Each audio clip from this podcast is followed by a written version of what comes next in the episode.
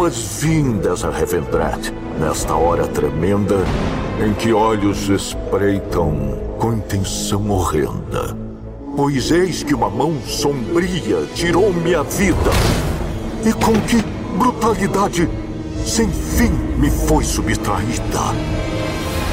Então entra em cena o Murloc investigador. Para desvelar o mistério e prender o malfeitor. A ânima se espraia por todo o chão, iluminando os convivas que se encontram no saguão. A motivação é ruim por natureza. Ódio, poder, vingança e avareza.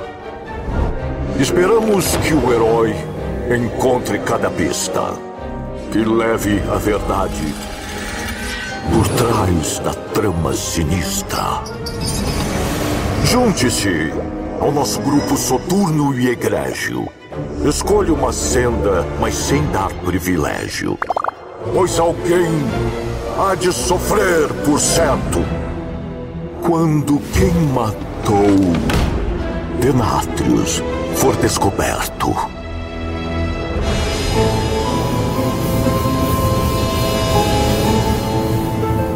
Seja muito bem-vindo à 25 edição do Taverna HS, o seu podcast brasileiro sobre Hearthstone. E chegou, chegou a nova expansão. E antes da gente falar dessa hype do Castelo de Nátria, aqui ao meu lado, como sempre, temos o Paulo. Como estamos, Paulo? Sobrevivendo a mais um dia? E aí, Vitor, tudo em paz? Sim, sobrevivendo a mais um dia.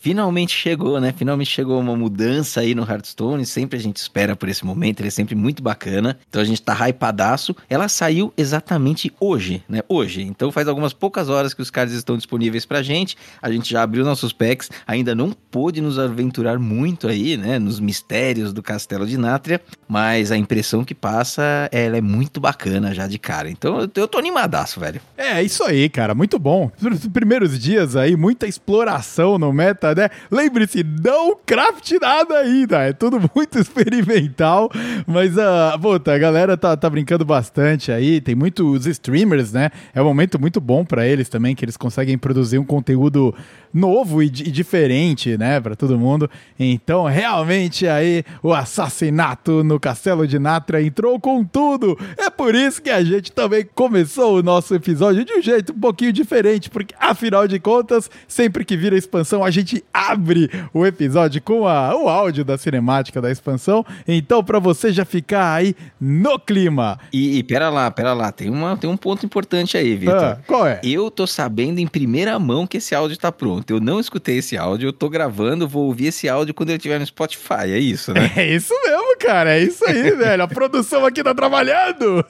é, eu quero ver como é que você resolveu o pepino que você tem na mão aí, velho. Porque os caras dificultaram a nossa vida dessa vez. É, dificultaram a nossa vida, cara. Mas a gente sempre consegue fazer alguma coisinha. Então eu espero que você goste, ouvinte, porque é tudo feito com muito carinho. É claro que não é o embalo eletrônico, né, da Sunken City. Não, não, é, não, não é. tem como ser, não tem como ser.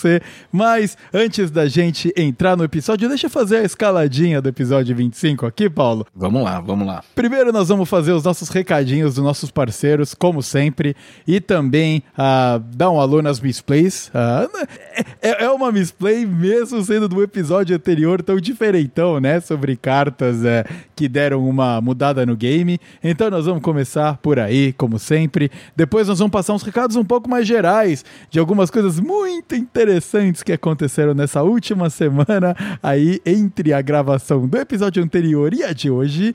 Uh, depois nós vamos fazer um adendo aos cards especiais do HS que a gente falou no episódio anterior. Porque nem tudo é misplay, afinal de contas, né? Exatamente, é, exatamente. E isso, e essa parte é muito maneira, porque isso aí não se chama misplay, Paulo, isso aí se chama engajamento, meu amigo. A galera vindo falar com a gente, falando, pô, comenta dessa carta. Eu acho que essa carta teria que ter entrado. Foi uma experiência muito maneira, né, cara? Exatamente. Existe um erro que a gente cometeu, existem os esquecimentos e existe a troca de ideias, que é uma coisa incrível em qualquer comunidade, né? E quanto mais a gente vai formando né, essa comunidade em volta do podcast, as pessoas gostando de ouvir, as pessoas conversando entre elas, a gente reparou isso no Twitter. Então, poxa, a gente não pode deixar de trazer algumas impressões para cá e também, meu, entrar nessa jogada aí, porque é assim que se constrói tudo na vida, né, cara? Exatamente, cara, exatamente, total. E é o, é o, de novo, é o backbone aqui do nosso podcast, né? Engajar com a galera. É para isso que a gente tá aqui.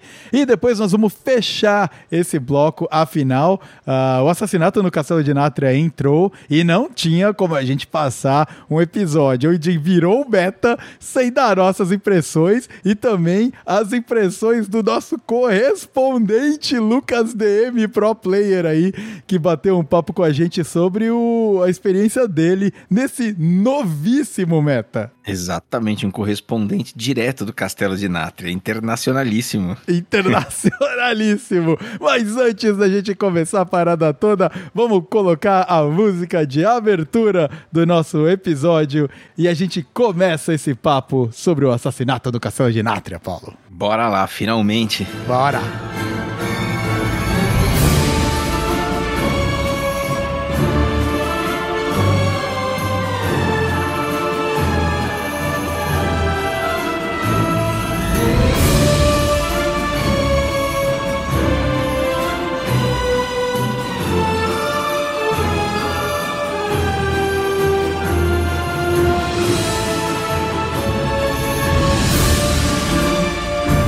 Recadinhos e misplays, vamos lá, recadinhos. Primeiro, uh, parceiros do podcast, Paulinho. Como sempre, temos aqui que dar um alô pra galera brabíssima que tá sempre ao nosso lado aí, começando pelo Discord do Taverna Hearthstone. Já batemos na tecla sobre os caras aqui várias vezes. O link tá na descrição aqui desse post. Vai lá, se engajar com a comunidade, fazer amigos que jogam o mesmo game que você e se envolver cada vez mais e melhorar o seu craft no game, que é para isso que essa comunidade tá lá, não é verdade, mano? É isso aí. E também, outro cara muito firmeza, que também tá sempre junto com a gente aqui e engaja com a gente pra caramba, é o História, com o canal do Hard História, que tá sempre lá no YouTube mandando os vídeos sobre a lore do universo do Hearthstone. E o último vídeo que, inclusive, ele lançou é o vídeo da história da Lady Steno, aí que participou do, de alguns decks do Demon Hunter,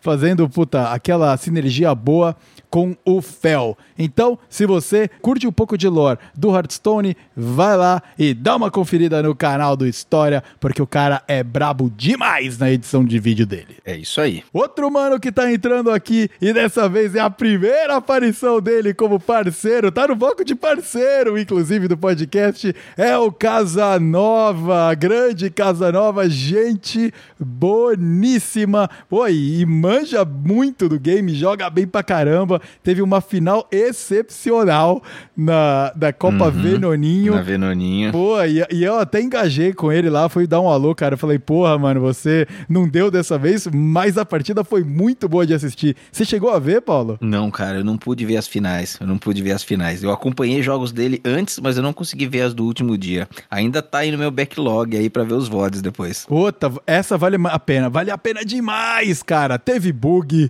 teve tudo acontecendo, cara. ele, ele, na época que eles estavam jogando, tinha aquele bug da Moonlit Guidance lá, que uhum, sim. E, e, aí ele tentou usar ela ele tentou usar ela é o guia do brilho lunar para quem joga em português cartinha do druida isso isso isso essa cara aí e aí ele tentou usar junto com o esquilinho lá que quando morre traz outro esquilo e daí o, ele uhum. desceu o esquilo e não veio o outro e aí mano já deu cara já dá aquele parafuso na cabeça né uhum. Mas foi, mano, uma puta partida com o Leandro Leal, cara. Foi muito legal. Teve vai e volta. Puta, foi sensacional assistir a partida. E ele, na segunda-feira do dia dessa gravação, hoje nós estamos gravando uhum. no dia 2, lançamento do assassinato de Castelo de Nátria, na segunda-feira dessa semana, quer dizer, no dia 31. No dia primeiro. Pra mim, aqui eu já olhei no calendário já tô vendo um dia 3 aqui, que pra mim já virou meia-noite, viu? Então, é... pra mim já faz dois dias atrás. Eu, eu não estaria tão errado quanto é... você, mas foi dia primeiro primeiro, foi dia primeiro. É, pois é, cara. Eu, eu tô, tô, confuso aqui, cara. Foi feriado ontem, eu tô todo perdido.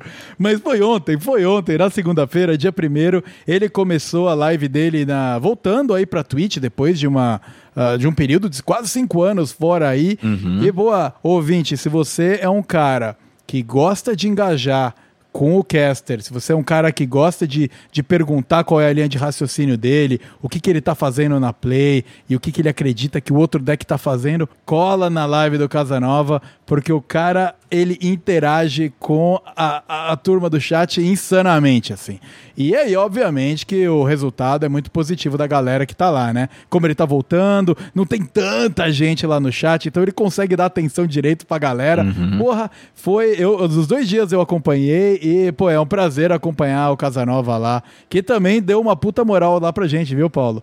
Ele, pô, é, né? é, cara, falou do nosso conteúdo, mas não só, tipo, além de passar link e tal, ele falou que a gente faz episódio musical, que a gente faz episódio sobre meta, que a gente faz episódio convidando gente para um papo de taverna, que, é, é, pô, e, e, fortemente recomendou o nosso conteúdo pra galera. Então, muito obrigado pelo carinho, Casanova. Esperamos poder retribuir de maneira adequada muito aí para você. E bom receber as pessoas aí da velha guarda do Hearthstone de volta, né? Porque muita gente aí que streamava antes ou que jogava profissionalmente, uh, muitas das vezes foram se afastando do game, porque é assim que as coisas são mesmo, né? Outras coisas da vida apitam. Aí o Casanova mesmo, ele foi pai, né? Ele pegou um hiato aí do Hearthstone, porque, cara, ele tava cuidando do filho dele, mano. O filho dele já tá, já tá grandinho. É. Então agora o cara tá podendo voltar. Então é muito legal, porque a gente vai vendo assim que o jogo ele vai, vai passando esse tempo né? E as pessoas às vezes saem do jogo, às vezes voltam do jogo, às vezes não voltam, mas assim, o tempo de vida do jogo também conversa um pouquinho com o tempo de vida das pessoas. E isso é uma coisa legal, é uma coisa legal da gente observar em qualquer comunidade. Né? Quando a gente fez o nosso episódio musical, pessoas falaram com a gente no Twitter que às vezes viram momentos diferentes da vida dela passando de novo na frente delas, assim, só de ouvir as trilhas das expansões, porque conversou com pontos diferentes ali daquela existência, né? Então é tudo muito legal nesse sentido aí, é um prazer ter o Casanova de volta. E, pô, super muito obrigado aí por todos os elogios e pela força. Exatamente, então tamo junto, Casão, tamo junto, muito firmeza, cara, sempre que eu puder, vou dar uma pingadinha aí na tua live. E fica aí a recomendação, vai lá acompanhar no Twitch o Casanova por Casanova underscore HS e ele vai estar tá lá, pô, acho que fazendo live de segunda a quinta, no, no schedule dele. Fala com ele lá no Twitter que ele vai conseguir te informar direitinho como funciona. E você, Paulo, você comentou de gente que veio falar com a gente e se emocionar com as cinemáticas do que que rolaram, né, nos episódios musicais uhum. que a gente lançou. E uma delas foi o ilustríssimo Heitor. o Heitor, que além de ter falado um pouquinho aí das cinemáticas que uh, emocionaram ele no episódio musical, ele também foi o vencedor e ele foi o sorteado com o nosso pacotinho de pré-venda do Castelo de Nátria. Olha aí, olha aí. Então, parabéns, Heitor. Foi. A gente sorteou ontem, né? Você tá meio perdido no tempo ainda mas foi ontem que sorteamos, né? Exato. E no dia primeiro fizemos aqui o sorteio e na hora a gente já foi procurar quem que era o vencedor, né? Falar assim, pô, espero que seja uma pessoa da comunidade, tomara que seja uma pessoa ativa, né? Tomara que esteja por aí engajando legal com todo mundo. Achamos o Twitter dele, o Twitter dele já tinha menção para Twitch, Uhum. dizendo que ele fazia, tinha uma agenda de streams, a gente já foi na Twitch, ele já tinha um link pro Discord, então a gente começou a pipocar, entramos num grupo de Discord dele, que é o grupo da stream dele. Exato. E aí na hora que nós pingamos lá o anúncio, é, nós mandamos, nós mandamos primeiro uma DM no Twitter, né, mas aí a gente já começou a caçar o menino lá. E aí nós entramos no Discord, e pingamos uma mensagem lá, na hora ele já respondeu, respondeu tanto no Twitter quanto respondeu lá, e nós trocamos uma ideia com ele, Cara, menino bom, menino bom. Bom. E foi um prazer entregar para ele o prêmio, né? Ele também ficou super contente e era, era uma das nossas preocupações, né, Vitor? É fazer um sorteio, assim, tipo, procurar, procurar, assim, é... a gente viu nas inscrições. Teve um, teve um engajamento enorme da comunidade que nos deixou muito feliz. Mas também tinha uns bots coreanos lá, cara. É, mas não é sinistro, Não sei como é que né, ele surge. Então fala assim, gente, a gente não pode sortear um bot coreano, Nem certo? fudendo. Nós precisamos sortear alguém que, meu, é daqui. Exato. Né? E aí, quando saiu o nome dele, a gente falou assim, ó, não tem cara de bot. Vamos ver. Twitter criado há bastante tempo, né? Com postagem, com tweet, com Discord. Meu, deu, deu muito certo, deu muito deu certo. Foi bem mesmo. E é um prazer poder sortear também a quem, pô, é parte da comunidade contribui pra comunidade, sabe? Às vezes nem só do Hearthstone, mas na comunidade de games aí, fazendo live. Uhum. A galera acha que é muito brincadeira fazer live e tal, mas é um comprometimento sinistro, cara. Então, pô, ficamos muito felizes. E ele comentou que dessa vez ele não tinha planos de comprar o pré-venda, né?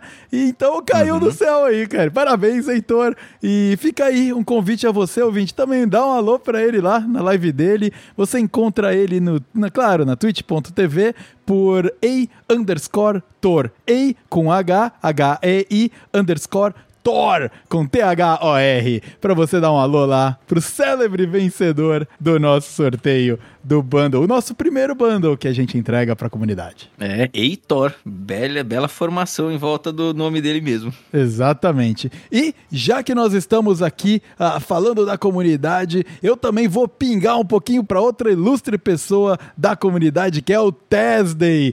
Tesday aí tá iniciando o campeonato Rosângela de Battleground, segunda edição. E caraca, mano. E eu me inscrevi, eu me inscrevi, eu, eu vou lá tomar porrada na galera, porque, pô, ainda mais agora que eu tô jogando ranqueado aí vendo os Battlegrounds, porque eu tô animadão com o patch novo.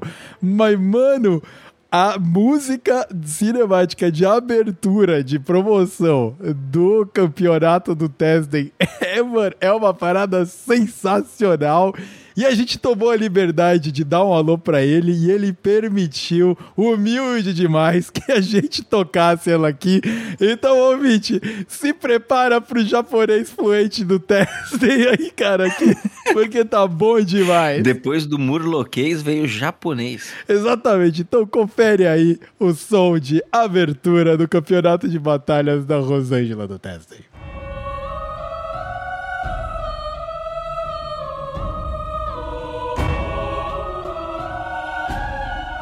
Vocês estão prontas, Los Angeles, para o maior embate de agosto? Então se inscrevam para o grande campeonato. Copa Tesday Rosângela de Battlegrounds, segunda edição. Um oferecimento Tesday.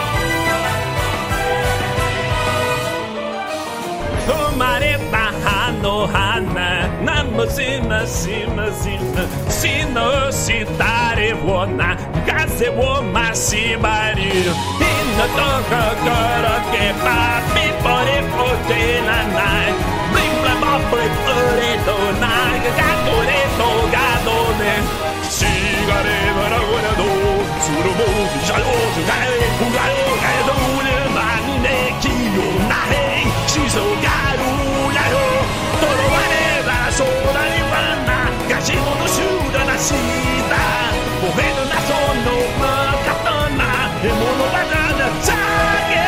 おそれるその人のその前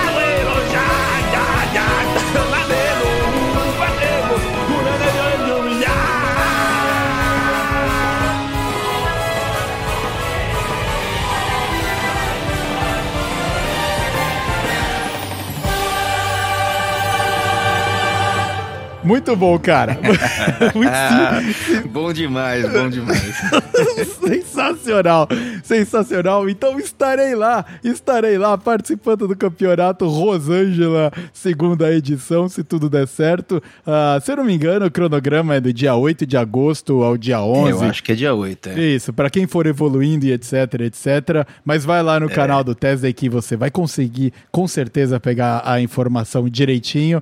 Mas mais uma vez, Tesla, obrigado Eu, eu não por... vou me arriscar, eu não vou me arriscar porque tá muito longe das minhas praias, então eu prefiro não dar abraçada nesses mares aí, Vitor. Mas eu acho que inspirado por essa grande cinemática que o Steady montou aí, eu não espero menos de você do que um top 8, hein? Ih, rapaz, to- top 8 ao contrário? Pode ser de baixo Não, top 8, top 8 em qualquer lobby que você participar. Ah, não, ser? Fechou esse assim? eu acho que dá, eu acho que esse que dá. Eu vou me comprometer, eu vou me comprometer com o top 8. Mas eu vou te dizer, cara, pelo menos um lobby eu levo o top 4. Um lobby eu vou levar top 4. Você vai ver. Bom, a gente vai ver. ter que gravar, a gente sabe que a gente não. Esse não é o nosso último episódio do podcast, né? Você vai ter que responder por isso que você tá falando aqui, né? Eu sei, eu vou até dar uma estudada e tal, mas ah, a, a expectativa da minha performance é péssima, mas eu Hum. vou certificar que farei o melhor possível com o maior prazer. Então, muito obrigado, Tesey, por ser humilde demais e deixar a gente poder tocar essa pérola que você deveria colocar no Spotify, cara. Tá bom demais. E Vitor, como se não fossem poucos os nossos recados hoje, Ah. como se não fossem poucos e já puxando um gatilho sobre performance, Certo. eu preciso dar uma puxada na orelha de uma galera aí. Ah, certo. Porque o time Ozumate perdeu o confronto pro time Neptulum. Tô falando. Perdeu, velho, perdeu. Cara, e perdeu porque ficou moscando na reta final do campeonato e foi Uhum. alcançado, cara, porque tava com uma liderança confortável e perdeu. Mas assim, Vitor, foi o negócio, cara. Eu tava conversando com o Machado agora de manhã e a, Ca... e a Calliope passou os resultados. A vitória foi por 5 pontos, 205 a 200 pontos, depois de uma jornada enorme de confrontos, várias modalidades, vários, vários embates. 5 pontos é muito pouquinho. E o que foi decisivo o que foi decisivo foi a speedrun, que era um desafio de você tentar cumprir uma das fases daqueles puzzles do Kabum o mais rápido possível.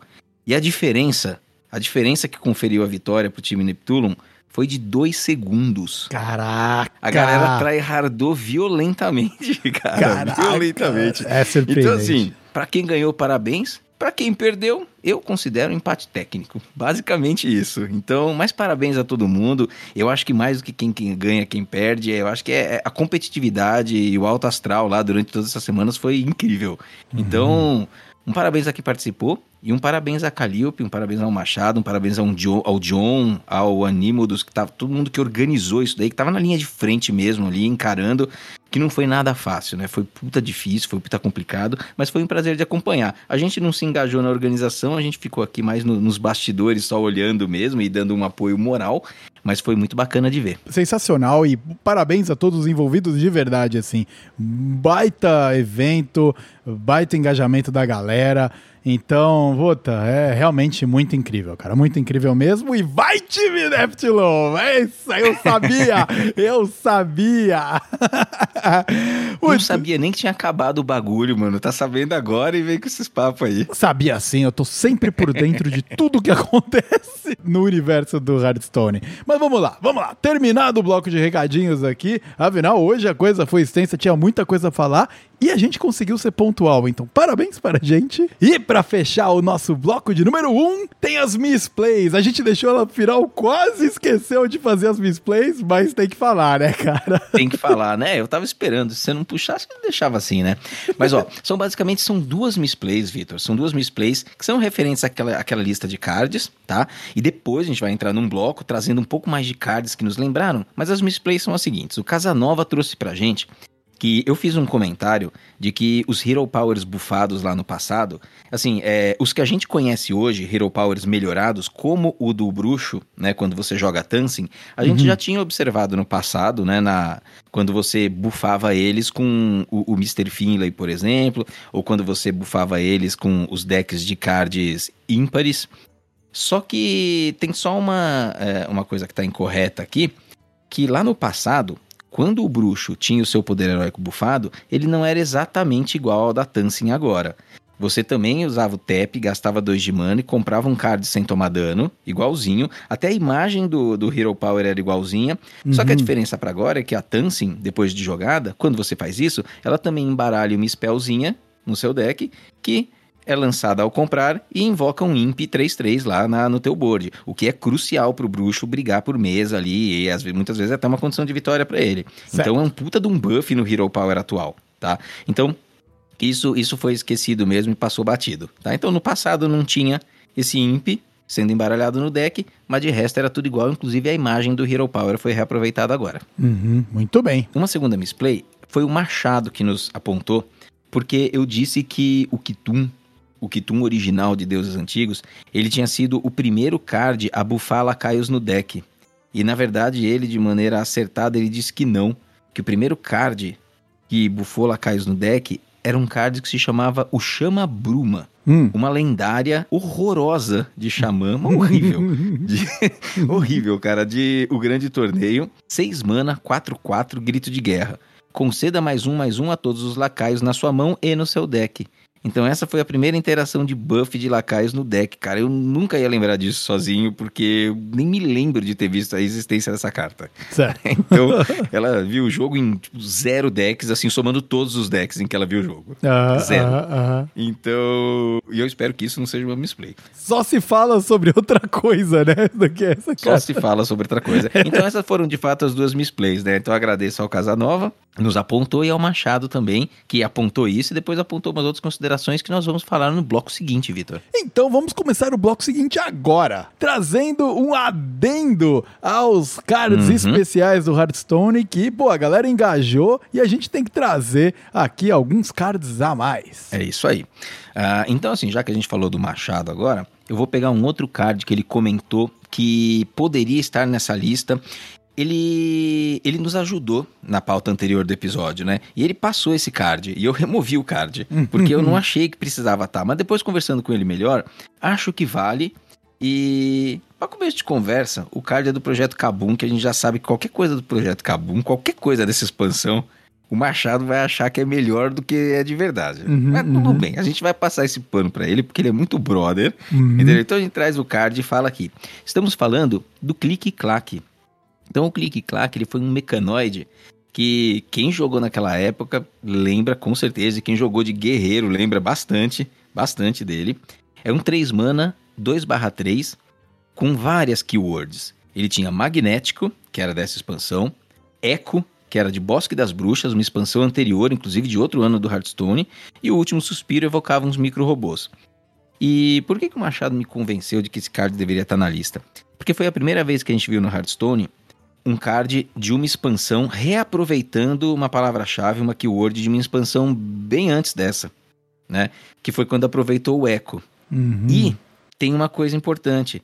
O eco, ele funcionava diferente. Por causa desse card, que nem era da expansão de Bosque das Bruxas, eles tiveram que nerfar toda a mecânica. Toda a mecânica.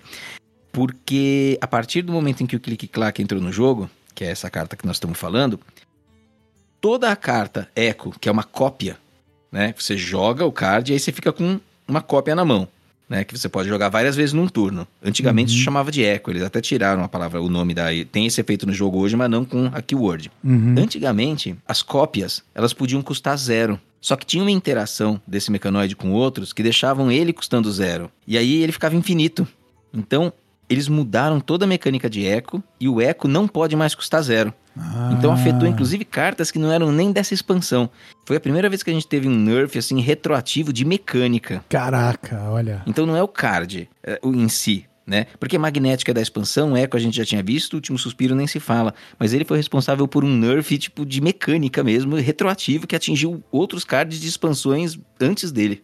Caramba. Então foi uma coisa realmente diferenciada nesse sentido. Eu tive que concordar com ele e incluir um card na listinha aí, Vitor. Muito bem, então temos aí o clique-claque, entrou para a listinha é, do Projeto Cabum. Tem, o cara tá com carinha de Projeto Cabum mesmo, né? Esse Tem, escorpiãozinho aí do meio da fábrica, cara. Com certeza. E um Mac, né? E um Mac. E é um Mac, é um mecanoidezinho.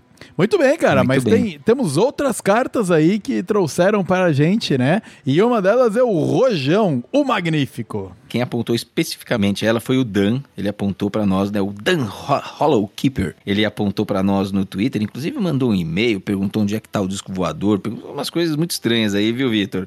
Rapaz aí, rapaz aí tá acompanhando tudo. Fiquei sabendo que o disco voador é um mecanoide também, viu, cara?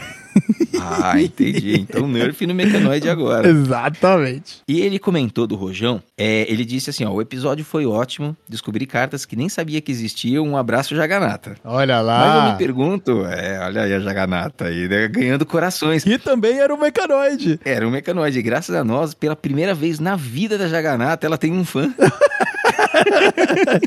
Muito bem, cara.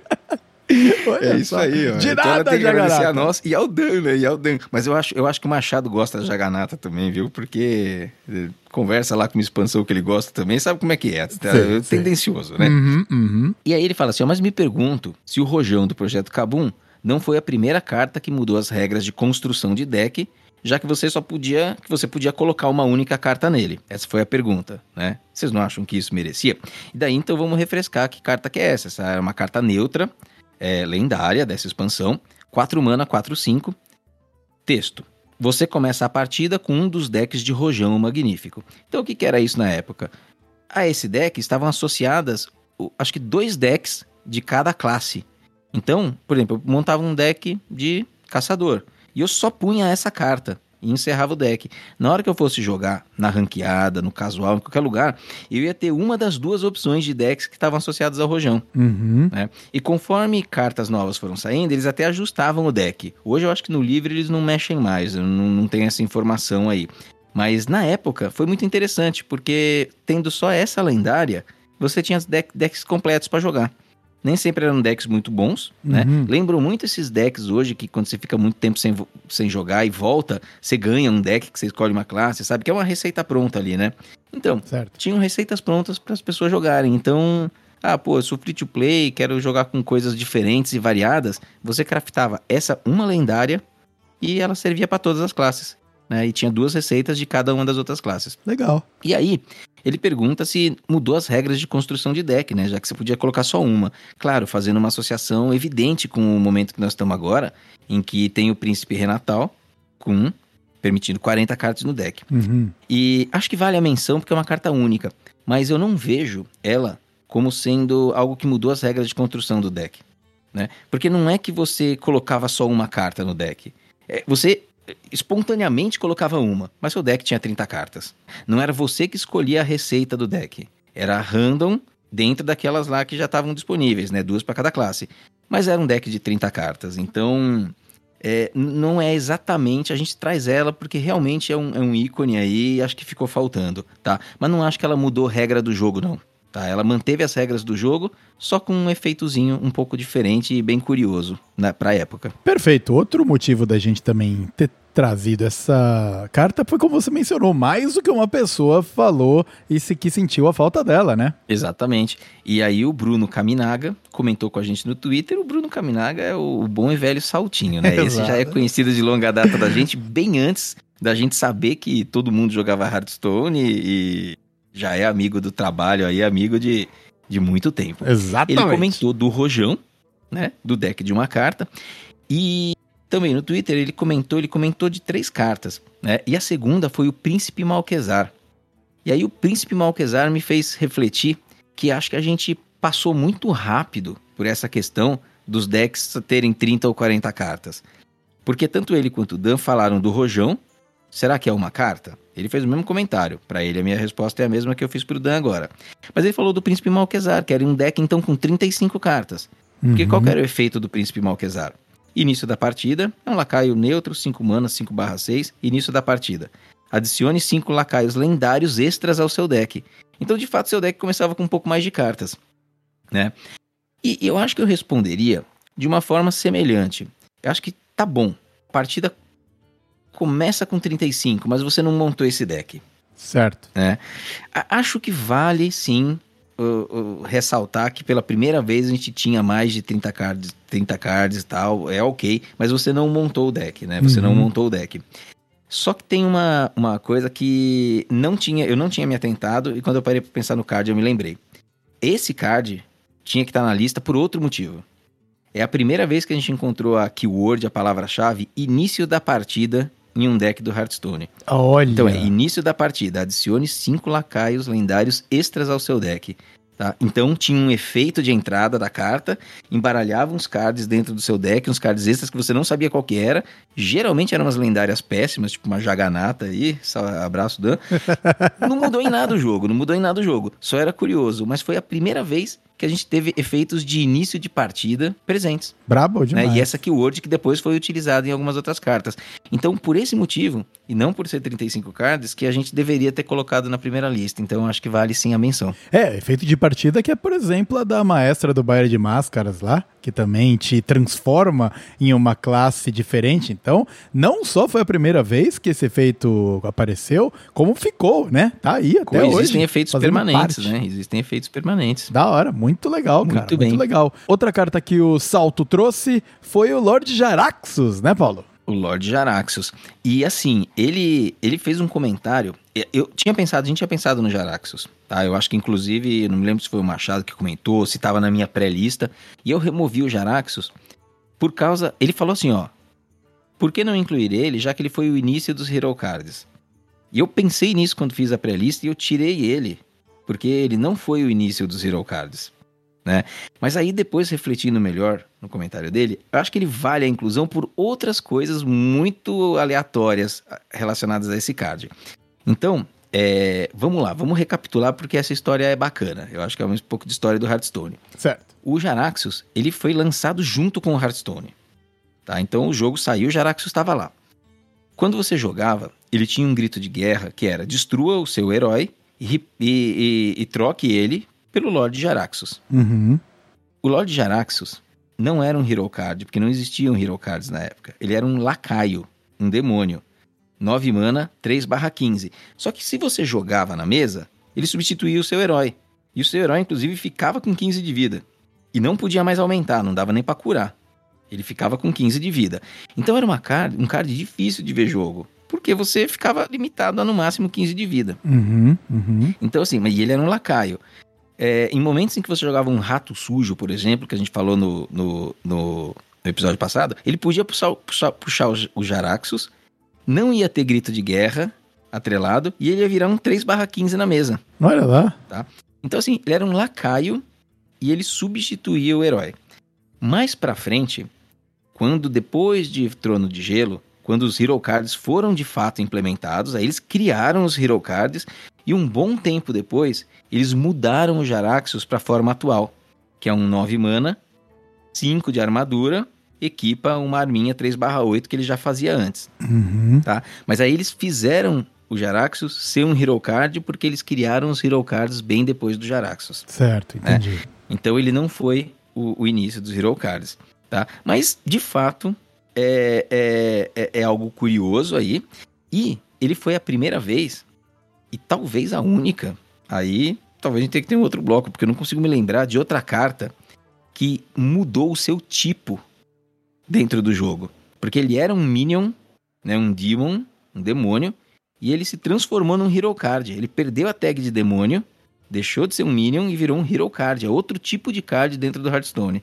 Ele foi o primeiro e acho que até hoje o único. Você pode estar pensando agora, ouvinte, ah, no Stormwind, no último ano que a gente teve aí, teve um monte de carta que era Minion e depois na outra expansão tinha a versão dele herói, tipo a Cariel, né? Que tinha Cariel Mas Minion. é outro mas- card. É, é outro card, tem outro nome, é outra parada, né? Aqui Isso, é a isso. mesma carta e a Minion deixou de existir. Ela virou um, Uhum. um herói, né? Exatamente, o Lord Jaraxxus como Minion saiu da pool de Minions, não existe mais como Minion e é um Hero Card agora. Ah, muito interessante. Então é muito interessante. E aí, o último comentário sobre ele é que antes ele era um lacaio e agora ele não é. E lacaios têm uma série de interações a mais com o jogo que Hero Cards não tem. Como, por exemplo, ele, sendo um demônio, tinha interação com um card que chamava Sacrificial Pact, Uhum. um card de bruxo que custava zero e se lia: destrua um demônio, restaure 5 de vida no seu herói. Então, se você jogava o Jaraxxus e estava enfrentando um bruxo e ele tinha essa carta de custo zero, não importa que o Jaraxxus substituiu o seu herói, ele continuava sendo um lacaio, mesmo substituindo o seu herói sem estar na board. Uhum. Se ele apontasse essa carta de custo zero pra você, pro seu herói, ele ganhava a partida e explodia. Caraca, porque você era um, você era um demônio. Exato, exato. Você tirou o Gul'dan e colocou o Lord Jaraxxus, que era um minion da tribo demônio. Caraca. Então você apontava uma carta de custo zero pro Jaraxxus e explodia ele e ganhava a partida. Antes deles remodelarem o Jaraxxus, lá em Cinzas de Terra Além, eles remodelaram essa carta. Uhum. Eles remodelaram essa carta. Então eles tiraram o Destrua um Demônio e Destrua um Demônio aliado. E aí eles restauram 5 de vida, porque aí você deixava de fazer isso. Então eles não tiraram a tag de Demon, eles só tiraram a tag de Demônio do Jaraxxus quando eles fizeram o Jaraxxus ser outro tipo de card. né? Então é uma história muito curiosa, né? Jaraxxus causou no meta aí, cara. Pô, que legal. Nossa, muito, muito maneiro. Muito maneiro. E a, e a carta não só mudou de tag, mas quando você olha a animação dela, né? O desenho, é a mesma. Cara, é o mesmo desenho, é a mesma coisa. É a mesma coisa, mesmo nome, mesmo custo, só que agora você não fica com 15 de vida, que era um baita de um limitante. Agora você ganha 5 de armadura e substitui o seu herói, como são os outros Hero Cards já. Puta, muito interessante, cara. Muito, muito interessante. Interessante, né? Nossa. Merecia estar na lista mesmo. É, merecia, merecia mesmo, cara. E agora a gente tá falando de, puta, pessoas aí que estão, personagens do Hearthstone que estão fazendo grande diferença no meta. Vamos dar um shift e dar um pouco mais de atenção ao Serdenatrius, que apesar de não ser um demônio, é, tem aí umas atitudes meio esquisitas, né? Colecionando as ânimas da vida e bater um papo um pouco sobre a nova expansão do Hearthstone, as nossas primeiras impressões, mas além disso, as primeiras impressões do pro player, Lucas DM, também nosso brother que volta e meia pinga aqui, volta e meia não, né? Pingou uma vez só. Foi só uma vez? É, ele foi só uma vez, mas eu já tomei uma cerveja com ele fora de gravação. Então é como se já somos brother e já, já pinga direto. Já. Exato, eu tinha a impressão de que ele tinha participado mais vezes do que uma, cara. É nada, é porque a gente tem interação com ele toda hora aí, Deve cara. Mas ser, ele participou cara. de uma vez só lá, quando ele foi benzão lá na Master Tour. Exatamente. Então, antes da gente puxar a nossa impressão, porque eu joguei um bom tanto também, deveria ter jogado menos? Deveria. Deveria ter trabalhado mais? Também deveria, mas eu não aguentei a hype e fui abrir meus pacotes e jogar. Mas antes da gente falar isso, como nós aqui, hosts do Taverna HS, vamos deixar o Lucas falar o que, que ele achou um pouquinho sobre as sete primeiras horas de gameplay dele do assassinato do Castelo de Nátria. Vamos lá, Lucas. Opa, boa noite. Acabei jogando desde tarde, assim, sem parar. Foram umas 7 horas de gameplay. Minhas primeiras impressões foi que no começo eu vi muito Warlock. E o Warlock estava muito dominante no- nas primeiras horas de, de meta, mas com muitas classes mais fracas jogando também, né?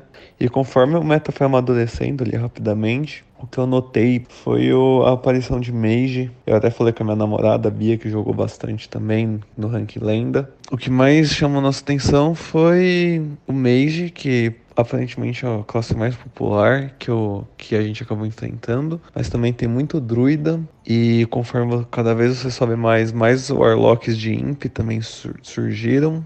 Essa foi a primeira visão de popularidade. Algumas classes que eu não vi, ou que vi muito pouco, foram DH, Paladino, Warrior. Eu vi muito pouco essas classes. E o que mais me surpreendeu em questão de, de poder foi Mago. Eu não esperava, eu fiz a análise com a Nayara no canal dela e eu não esperava tanta força do Mago. O pacote de Freeze com os esqueletos me surpreendeu muito. E acho que vai, vir, vai ser um deck pra vir a quebrar o meta, assim, sabe? É, aparentemente é o maior counter de, de Warlock de Imp também, que é outra, outro deck que tá dominando na ladder. Então eu vejo esses dois definindo mais o meta. E alguns decks que me surpreenderam também foram o Priest, que eu já esperava que o Priest com buffs seria muito forte com a carta nova, o Pelagos e o lugar que eu achei que foi o mais forte assim, fazendo Theorycraft, eu achei que o lugar do Priest é o, é o mais poderoso junto com o do Mago.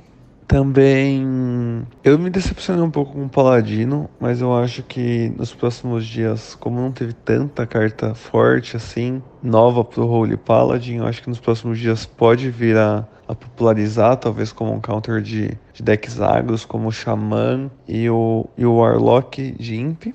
Também notei que tinha muito druida na ladder, por mais que eu não vi eles tendo tanto sucesso nesse início de, de meta, porque tá muito agressivo, né? Muitos decks baseados em campo fazem o druida sofrer um pouco.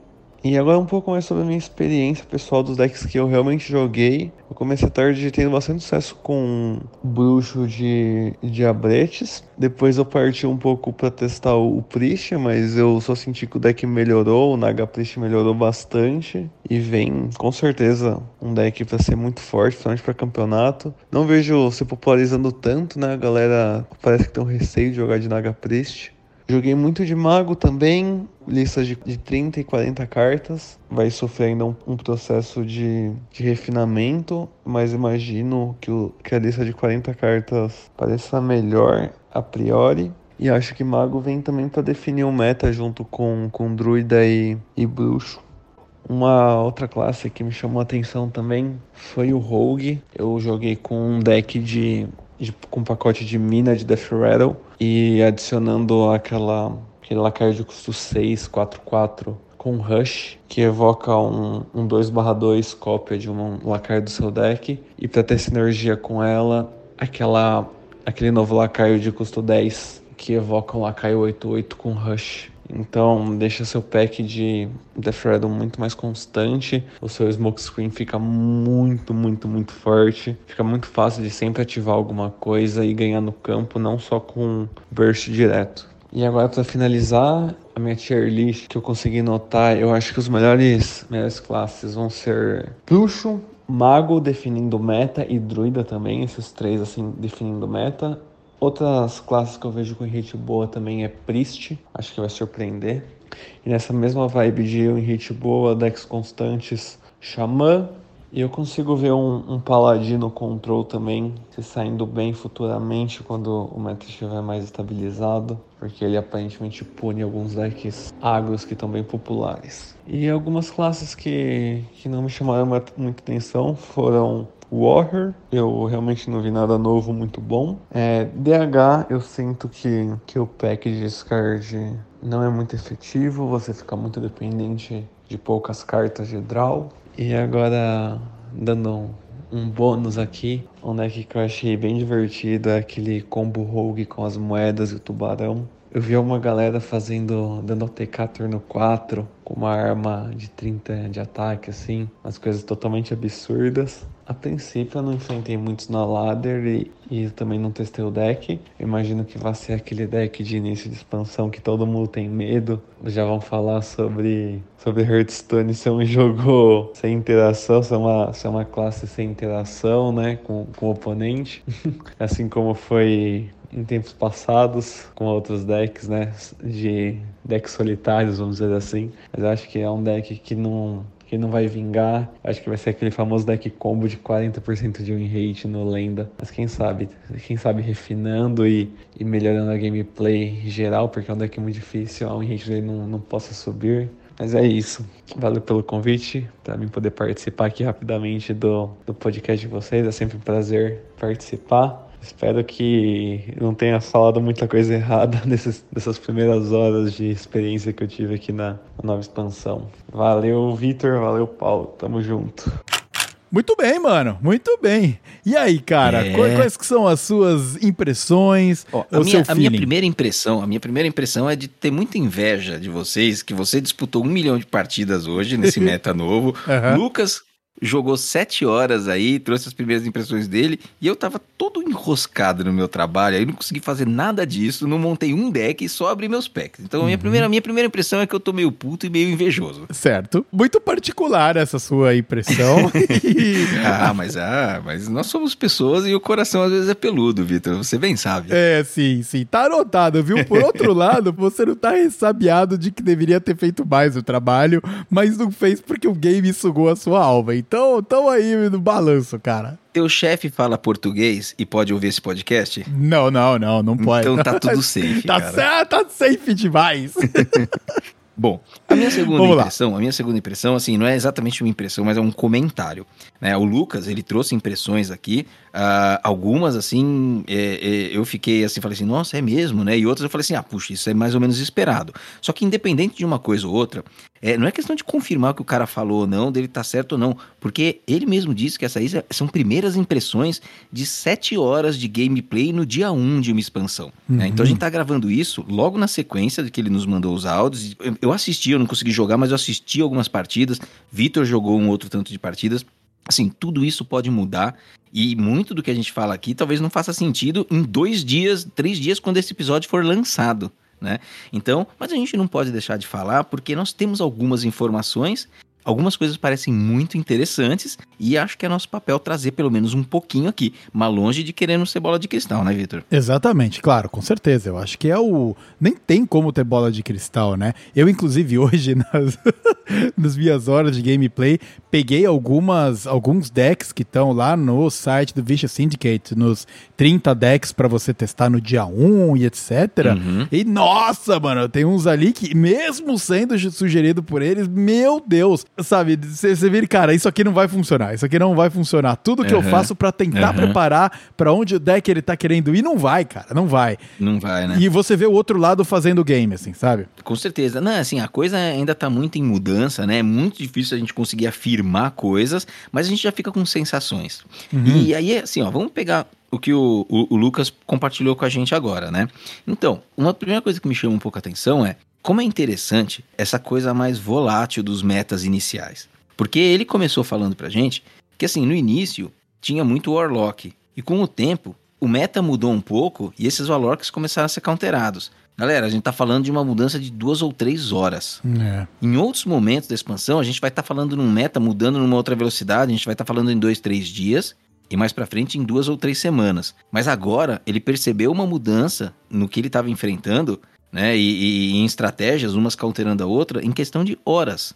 Né? Então isso é muito interessante, porque você vê que o jogo, assim, ele é vivo, vivo mesmo, e no começo é caos. No Uhum. começo é caos. Então, assim, Certo. poucas horas o meta mudou, muito Impilock no começo, né? Muito Warlock de Diabretes e pouca presença de DH, Paladino, Guerreiro.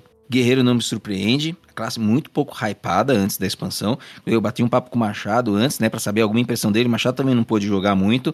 E ele falou assim: Ó, eu tava jogando um X1 aqui com um amigo meu pra gente testar algumas coisas. Cara, eu acho que Guerreiro, eu tô preocupado, acho que vai flopar. Né, não sei se tem a força aí, tipo, o 7 é legal, mas eu não sei se tem a força pra, pra enfrentar, né? Porque não joga sozinho, né? Enfrenta, enfrenta os outros arquétipos todos. Eu joguei contra Guerreiro umas duas partidas Uhum. ah, das várias que eu tirei hoje.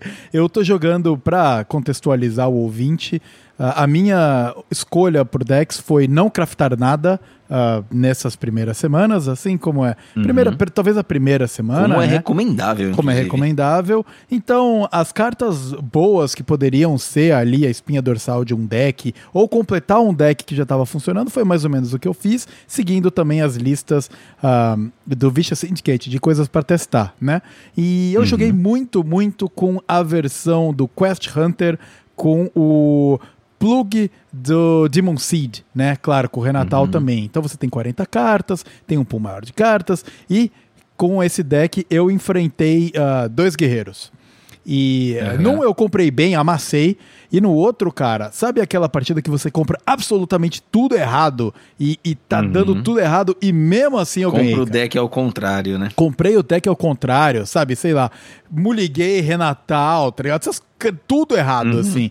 E, e mesmo assim, o, o Warrior não chegou em lugar nenhum, cara. Não conseguiu desenvolver, Ele não conseguiu fazer nada, né? não conseguiu fazer nada. Colocou até uns minion É. grande ali, com taunt e tal, etc. Mas, mano, não, não, não ia, tá ligado? Não foi. Então, realmente tá triste a coisa, cara. É, pode ser, pode ser que evoluam as coisas, né? E surja um guerreiro, assim, é, é possível, é possível.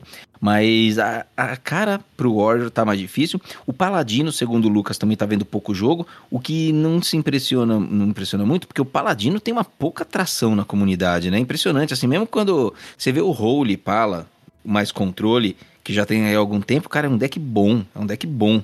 É. E a galera não usa muito, né? Então é, é, é bem comum alguns arquétipos decentes de paladino nem terem tração, porque a classe ela não é muito amada aí, né, pelo visto.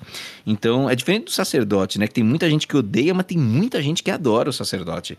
É, é curioso o que acontece com o Pala muitas vezes. Então ele tá vendo pouca presença, Difícil até de avaliar se ele tem um conjunto ruim de cartas ou não, mas pro final do áudio o Lucas mencionou que o, o Pala Controle ele espera que vá ganhando tração com o tempo, né? E aí o DH, o DH é outra classe que ainda não tá aparecendo muito. É, as relíquias, precisa ver se isso daí ainda funciona bem, ou se ainda precisa mais algum suporte. É, são cartas mais caras, ah, o, o Lacaio Lendário, né? O Shimox é uma carta mais cara, É. e ele dá um grande upgrade nelas.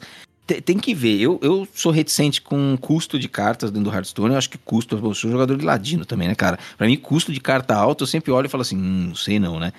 Mas e- e- esse pode virar ainda, esse pode virar ainda, embora dá pouca presença hoje. Uhum. Em termos de participação, ele trouxe isso pra gente. E falou também de algumas coisas que impressionaram bastante ele, Vitor. É, e antes da gente falar o que impressionou ele, eu vou aqui é, trazer o meu descontentamento com a minha abertura de packs, que eu abri 90 e tantos packs, cara, e tirei três lendárias, onde duas são meme, cara. Aí é complicado demais, Caraca, né, cara? mano, mas você deu azar, então. Dei azar, mano. azar. Fui mal demais. É, porque é basicamente tirou na- nas primeiras 40, nas segundas 40 É. e mais uma, né? E mais que é, tipo, uma. o mínimo, assim, Exato, né? Você tirou exato. o mínimo, você tirou o mínimo. Tirei praticamente o mínimo, cara. Foi, cara, ah, um, um low roll foda lá. E uma das que eu Uhum. tirei, apesar de ser uma carta muito bonita, com uma dinâmica interessante, que eu vou testar é de Guerreiro, que é a Remornia. É a. Ah, você a- tirou. Ah, Tirei legal, a lâmina legal, viva. legal. Eu não tirei essa e vou craftar, cara, porque eu não vou ficar sem jogar com essa carta aí, entendeu? Então, é o meu próximo craft aí. Quem sabe ela mais pra frente não ganha tração com outro deck, né? Então vamos torcer Sim. aí. Achei legal, mas quando saiu eu virei e falei, ah, meu Deus, não, não- não vou usar essa carta por um tempo, provavelmente. Cara, eu tirei um Morlock Holmes douradinho, cara. Nossa. Que já vai virar pó porque eu vou ter a versão diamante da trilha. Ó, que sorte. Isso é sorte, cara. Só o seu Murloc Holmes do- douradinho já é melhor do que tudo que eu tirei em 90 e tantos packs, cara. Triste, né, mano? Cara, mas você deu azar mesmo. Triste Pois é, mesmo, cara. pois é, cara. É pra compensar o Scabs dourado que você tirou aqui em casa aquela vez, que depois foi nerfado. Verdade, É verdade. assim, é. mano. Um dia, um dia a vida te dá, outro dia a vida leva embora, velho. Exatamente, cara, exatamente. Mas vamos para as impressões positivas que o Lucas trouxe aí. E algumas Sim. eu, com- contra quem eu joguei. E esses aí, os decks que ele comentou, eu também joguei bastante contra alguns deles. Uhum. Então é tá bem em linha mesmo. É, eu acho que nos áudios dele ele trouxe aí muito claramente três prognósticos de decks que devem de alguma forma definir o meta, né? Certamente não são decks que estão na sua versão final ainda, passam por muito refinamento, mas ele mencionou então o Mage, né, o mago, o sacerdote e o Warlock de Imps que a gente já comentou, né? O Warlock, o Warlock de Imps ele já era bem esperado, tá? Eu já ouvi, já tava ouvindo falar desse Warlock aí há bastante tempo, então eu acho que não surpreende ninguém. O mago é muito surpreendente de fato, né? Quando ele me passou no áudio, eu somei o que ele falou a algumas poucas partidas que eu vi hoje sendo streamadas e eu vi o mago tendo um bom desempenho, tanto na mão de quem estava jogando quanto na mão quando era o adversário da pessoa que estava enfrentando, né? E, e é engraçado porque esse arquétipo aí, como ele falou, do freeze mais ping com esqueletos, de alguma maneira encaixou, encaixou legal. Ninguém aposta muito no ping geralmente, mas ele está se mostrando agora com uma excelente capacidade, com a adição dos, dos esqueletos. Então, uma boa. e do lugar, né? Do local de, de, de mago. Uma boa capacidade de controle de mesa. Então, ele consegue batalhar. E mais pro final da partida, na versão do ping, pelo menos, algumas que eu acompanhei, ele tem burst. Né? Então, ele consegue descer o Hero Card, o Downgrasp, e começar a pingar a cara do oponente, mano. E aí já tem também a Aprendiz, né? Que já é um combo conhecido Né? e começa a dar dano, começa a dar dano. Só que agora no começo, ele não fica com aquele começo passivo do ping, sabe? Que jogava um lacaiozinho mais fraco pra comprar um feitiço, subir uma armadura pra não tentar morrer. Ele tem mais formas de ocupar o campo e fazer trocas e brigar, congelar o oponente. Tem um Uhum. pacote de freeze, um pacote de ping e um pacote de esqueletos.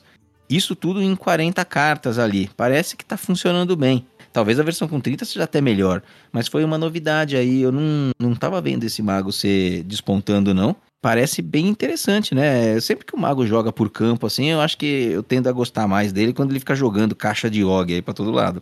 Então eu acho que é bem promissor, bem interessante, cara. É, as minhas partidas contra ele sempre foram, pô, aquela partida de quebrar cabeça. Aí você pensa, puta, mato esse Minion, não mato esse Minion, e Uhum. sabe? E aí eu desço algo grande, mas daí ele vai congelado, o que adianta, sabe? Então é muito você Uhum. se baseando ali se ele tá com a localidade ali, né? A cartinha de local. No, no Uhum. board ou não tá, o quanto você meio calculando o quanto de dano de ping ele já deu, ou o quanto que pode vir de esqueleto ressuscitando com o Kel'Thuzad que vem depois. sabe? Então, cara, é, é- jogar contra é interessante também. Então é um deck interessante você jogar com ele, com certeza. Eu acompanhei a live do Casanova. O Casanova jogou bastante com esse, com esse deck aí, tava se divertindo. Você vê ele quebrando a cabeça, né? Tentando ali ah, jogar com, com, com o deck. E eu fiquei com vontade. É que eu não tenho o Kaltuzad, né, cara? Então vou esperar aí. Só se esse deck realmente ganhar atração de verdade, daí eu vou craftar e vou brincar com ele também. Mas é muito legal.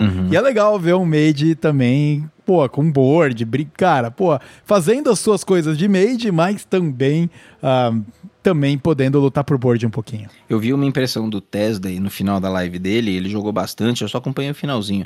Ele comentou, ele tava, terminou jogando com esse mago aí. E ele comentou, eh, ele falou assim: olha, a minha impressão é que o deck é bom, e na impressão dele, o pacote forte no deck é o de ping. E que os esqueletos, talvez com refinamento, nem sejam tão importantes. Entendi. né? Então, assim, é, não sei, ele falou assim, ó, o Keutuzad talvez não seja necessário, Uhum. né? Até me lembrou aí porque você mencionou ele aí. Então, assim, não sei se é isso ou não, né? Porque olhando ele jogar, os esqueletinhos faziam uma diferença. E faz algum sentido, porque eu não tomei o letal do Kyotuzad nenhuma vez. Uhum. O jogo ou acabou antes disso, com o, o Mage fazendo outras paradas, É. ou eu terminei o jogo antes do Kyotuzad entrar. É, pois é. Então, assim, é pra se esperar, mas parece aí, na opinião de algumas pessoas e do Lucas, que conhece demais do jogo, que esse mago, ele vem aí pra ser um dos pilares do meta. Uhum. E um dos pilares do meta junto com o sacerdote. Foi muito fortalecido na versão dele que bufa. Então a gente vai saber se esse vai ser um buff Sacer ainda, ou se esse vai ser só o peruca Priest de sempre, só que melhorado, né? Qual é a forma final? A gente não sabe. Mas me parece um sacerdote board-based, orientado a lacaios, e orientados a crescer esses lacaios verticalmente. Como o peruca já fazia bem. Só que agora com mais ferramentas, pelo visto. Uhum. Também acompanhei algumas partidas. O lugar de sacerdote, ele é muito forte. Né? Então você desce, são três buffs de 2 barra 1 que você consegue dar nos seus lacaios. Isso é insano, por zero. Sabe, você desce por 3 de mana, mas depois você tem três ativações por zero. É, é muito bom. Isso é muito bom. Eu acho que é. Eu concordo com o Lucas, que é- acho que é o melhor lugar. Né? Acho que o Lucas mencionou isso nos áudios dele. É muito forte. O, o Pelagos, que é a, a lendária de sacerdote, tem uma boa sinergia com decks desse tipo. E o Naga Priest, ele nunca foi fraco. O Lucas mencionou assim, ele só é pouco jogado. A galera não tem tanta atração, ele não é tão linear também, você precisa jogar melhor com ele. Então, quando a coisa é mais complicada assim, acaba sendo menos prevalente na ladder. Mas o Naga Priest tá aí, sempre foi uma boa opção em campeonato e pelo visto vai continuar sendo. Seja com esse nome, seja com um outro nome bem genérico aí, um pouco diferente. Mas eu acho que Peruca Priest, Naga Priest, Buff Priest vai estar por aí e acho que foi fortalecido de fato, cara. É uma impressão interessante. E eu acho que vai chegar o meu momento de jogar com o Priest finalmente, porque eu tirei o Pelagos, cara. Ah, tirou? Tirei, Ah, eu tirei, também. Eu tirei o Pelagos, então de repente dá pra dar uma testadinha aí e ver o, o que, que vai rolar, né? O, fato dele ser ah, mais pra esse lado buff de Minion é um- uma, uma vibe de Priest que eu fico interessado em jogar, assim. Então, vamos ver. Já que as minhas tentativas de Demon Hunter, que é uma classe querida pra mim, foi, foram bem frustrantes esse primeiro dia. De repente testar um Priestzão aí pra ver. Eu tenho que ver as outras cartas da coleção, porque como eu nunca joguei de Priest, talvez eu tenha vários buracos aí que vão ser importantes e, e não vai dar por agora. Mas vamos ver. É interessante essa outra postura do Priest aí. É isso aí. E aí, por fim, né, já mencionamos o, o Imp Lock, né? Então, o, o Warlockzão de, de Diabretes parece que também vai ser um, o terceiro pilar desse meta, né?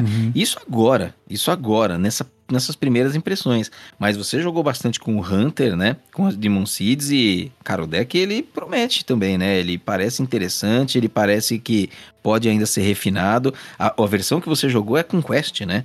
A versão é Quest, Renatal e as. E as Demon Seeds. Chama Demon Seed mesmo? Não, não é Demon Seed que chama, é Wild Seed. É Wild Seed. É, eu fico com a Demon Seed na cabeça aí. Até ouvi- ouvintes me desculpem por causa da quest do bruxo, né? A gente tá falando do bruxo agora, veio o Demon Seed na cabeça. É, o termo em português, Paulo, eu tô caçando aqui pra gente, né, falar o Uhum. termo certo. Não, temos que falar, ainda não decorei São tudo. sementes selvagens, né? Wild Seed, sementes, Sementes selvagens. selvagens. É a tradução literal aí. Então eu tô jogando a versão que tem o Espírito Indomado, que foi a carta que o Talso revelou. Sim, é uma, uma excelente carta. Excelente carta, excelente carta. Ela você também roda aquela investida de servo, que é a carta que o Talso mostrou o mano lá de Bangladesh É fazendo. o 3 de dano, né? E Isso. evoca uma aleatória. Exatamente, cara. Então ela também, também. Porque ela também é dano, cara. Ela pode face, ela traz uma semente aleatória, que de repente pode ser aquele bichinho 3-1 lá com rush, que depois pode ser útil pra alguma coisa, ou pode ser um- uma das sementes melhores. Então, mano, eu achei que o deck funcionou melhor. Ele te dá um pouco mais de board, né? Do que o outro que é full mágica o tempo todo. Uhum. E ele funcionou bem contra o Imp Lock. A aleatoriedade das sementes não te preocupou? Preocupou, cara. Raramente, pelo menos nas partidas que eu joguei, eu senti vir a semente mais fraca com bem mais frequência do que a semente mais forte, que é aquela que você equipa uma arma 4-3, se eu não me engano, que é um arco e flecha. Uhum. Que pro Hunter é muito bom, né? Porque você tá querendo dar dano no cara, você equipar essa arma eventualmente quebra um baita galho. Então, aquela Rush 3-1 ou o Urso uh, 2.5, se eu não me engano ele é 2.5, eles vêm com mais frequência do que Com aquele provocar. terceiro servo lá. Uhum. Interessante. Mas mesmo assim, ela quebra um galho, dinâmica nova, porra, foi, foi bem legal jogar, mas é claro que o motorzinho ainda é o pacote de dano e você... Metralhadora. metralhadora, ou você jogar um pouco ali mais no teu tempo, né? Se você acaba tirando o herói antes de fazer ele ficar com custo zero, pô, cara, o herói do Tavish ali lançando besta a custo zero e renovando, né? Depois que você completa a missão, fica o powerhouse também, cara. Então, muito interessante de jogar com o deck. E eu acho que ele tá aí nas sombras, talvez porque não é tão novo, né? Que nem o Mage ah, do esqueletinho, ou até o Impilock, que é completamente novo. Pra mim, jogando, cara, É. ele foi bem. É, às vezes fica nas sombras, assim, mas essa daí é uma grande vantagem do pessoal lá do, do sindicato do Vinícius, né? Do Vicious Syndicate. Que... essa aí eu copiei do cara lá no Discord, viu, que eu dei risada disso aí. Mas lá do pessoal lá do Vicious, eles têm essa coisa, né? De, meu, a gente vai fazer decks bons, assim. A gente não quer só fazer deck hypado porque, sabe, pra mostrar gameplay. É, eles acham que eles botam boas listas. E muitas vezes as boas listas são as que já existem só com um pacote novo no meio de 40 cartas que estão lá. É. né? Então, essa é uma versão que você encontrou e a gente recomenda também que, inclusive, os nossos ouvintes que não conhecem o Vicious passem por lá, peguem umas listinhas, mas é, é bem interessante. E aí, por fim, o Lucas comentou, né? Ele fez um rápido comentário do Xamã, que ele considera sólido. Acho que ele não falou qual arquétipo, né? Pelo menos eu não tô me lembrando que a gente, sólido no Xamã, a gente tinha o pacote dos Murloquinhos funcionando bem, né? Então, vamos ver que Xamã que vai ser esse. E aí ele fez um comentário interessante sobre o Ladino. E como o Ladino é, parece ter um arquétipo aí, que daqueles que bufa a arma infinitamente e bate na cara. Esses tendem a sofrer mais desafios depois, porque eles podem ser mais facilmente counterados e, e meu, ninguém precisa de uma arma 33, né, Pra ganhar em um turno, assim. Muitas É, vezes exato. o deck ele vai virar pra alguma coisa em que, meu, uma arma 6-3, 7-3 é boa o suficiente pra você já encaixar bastante dano e ganhar com o resto de mesa. É. Então é um deck ainda em evolução, mas que merece algum tipo de atenção, na opinião dele. E o Rogue com a mina naval. Esse eu não vi as pessoas jogarem, né? Não vi tanto em live, assim, eu não acompanhei bastante, mas ele me parece um deck que tá pouco popular. Mas é um deck que o Lucas parece que experimentou, né? Então é uma das fórmulas ali que ele testou. E, e melhorou muito, e melhorou de uma forma que me deixa surpreso, né? Achei muito curioso, porque é quando você pega um deck, ele é um deck pra te dar um OTK, e ele perde muito porque ele só tem uma forma de ganhar o jogo, que é com aquele OTK, e de repente você consegue entregar pra ele outras maneiras de ele vencer a partida. Né? Então, é, o, o Lucas até mencionou aí a- algumas novas cartas que são inseridas que valorizam outras cartas associadas a Death Rattle, associadas ao Último Suspiro, e com isso você fica menos dependente da mina naval. Então você ainda pode dar dano com a mina. né? Você ainda Uhum. consegue usar o cemitério para combar com outras cartas. Só que parece que todo o pacote de Último Suspiro do Ladino foi melhorado e agora o deck que antes era o Mine Rogue, ele pode ser um Death Rattle Rogue. Né, mudar o nome porque ele ganha de outras formas, ele ganha pressionando com mesa também. Já estavam tentando fazer isso em vari- variantes anteriores, a gente comentou isso aqui no podcast, né, com o Lacaio, que evocava aquele provocar parrudo. E esse deck ele parece que se fortaleceu. Não estava hypado, eu não ouvi falar e achei muito interessante a colocação. Né? Então É. pode ser um novo caminho para um deck que, se ficasse forte como era antes, seria super tóxico. E agora pode ser um Death Rattle Rogue mais interessante. Né? Não vou dizer que não vai ser tóxico, mas pode ser interessante se vingar. Achei muito curioso aí, Vitor. Né, e- e acho esse arquétipo até mais interessante do que o outro da arma lá, né? O outro ele basicamente se apoia na, na Necrolord Draca, que ba- o que ela faz é o grito de guerra dela, é você equipa uma daga 1-3, mas ela ganha mais um de ataque para cada outro card que você jogou nesse turno. Então, a sinergia que eu vi bastante é a galera usando o tubarãozinho lá e procando o Death Rattle do tubarãozinho pra ganhar, meu, uma porrada de moeda e daí você joga esse monte de moeda e desce a Draca e a localidade do deles também tem a ver com você ter jogado um monte de carta para você trazer um fantasmão grande. Com stealth. Com né? stealth, Com então é difícil de remover um bicho grande com stealth. Praticamente É. só ultra hard removal tira, né? Tipo, destruir todos os minions, assim, né? Uhum. É. Então, foi essa que eu vi. E quando eu joguei contra, eu joguei acho que duas ou três partidas contra exatamente esse arquétipo. Não perdi nenhuma vez. ah, mas também pode ser um pouco do deck que eu tenho, né? Então, o que aconteceu? Ele jogava lá um, um desse fantasminha 14-14 e eu jogava o a Ice Trap lá. É Ice Trap que chama, que quando o Minion ataca, ele volta pra mão. É a Freezing Trap. Freezing Trap. E aí acabou pro cara, né, mano? Porque ele vai. O que, que ele vai fazer com 12, 12 que não pode atacar e quando volta pra mão perde todos os buffs, né? Então foi meio por aí. E... Mas eu vi bastante. O da Mine eu não joguei nenhuma vez contra, mas me parece interessante. É, agora, agora esse, esse arquétipo da, da arma tá com algumas componentes de Miracle Rogue também, sabe? Porque eu vi algumas versões ali sendo jogadas com o leiloeiro. Você vai jogando feitiços e vai comprando card. Então, assim, ele pode ser refinado. E o Miracle Rogue é um arquétipo aí bem histórico do Ladino, né? Que muita gente gosta. Então, eu acho que ainda vai ter muito investimento sempre que é possível. Alguém encontrar um Miracle Rogue aí, as pessoas buscam por ele. Uhum. Agora, é bacana também ter a, uma versão alternativa aí do Rogue na linha do Death Rattle. É, inclusive muito bem comentado, porque o nome do deck desse de você descobrir as coisinhas e tal no Vicious Syndicate é Draca Miracle Rogue. É exatamente esse o termo que eles usam. Ah, então. Então a lista deve ser deles lá com leiloeiro e tudo mais. É comprando, fazendo os milagres. Tem Octobot, tá ligado? Tem toda essa parada aí que o Miracle Exatamente. Rogue gosta de fazer. É isso aí. E pra gente aí fechar, claro que a gente já falou, mas acho que vale um pouquinho também da gente, né, dar aquela última carimbada, que realmente o Imp Arlock, pra você que tá de repente querendo dar uma subidona na ladder aí, ah, dá uma, pô, dá uma olhadinha nele com carinho. E também tem algumas versões do Druida que parece que estão funcionando bem, viu, cara? Que eu joguei contra aí. ah, parece interessante. É aquele druida com bastante carta lendária e etc. Então, a gente no próximo episódio vai com certeza trazer isso aí um pouco mais ah, destrinchado, porque principalmente deck muito caro, muito pesado. ah, complicado, né, cara, de da gente trazer muita referência aí. Se de repente daqui a 3, 4 dias ele morre.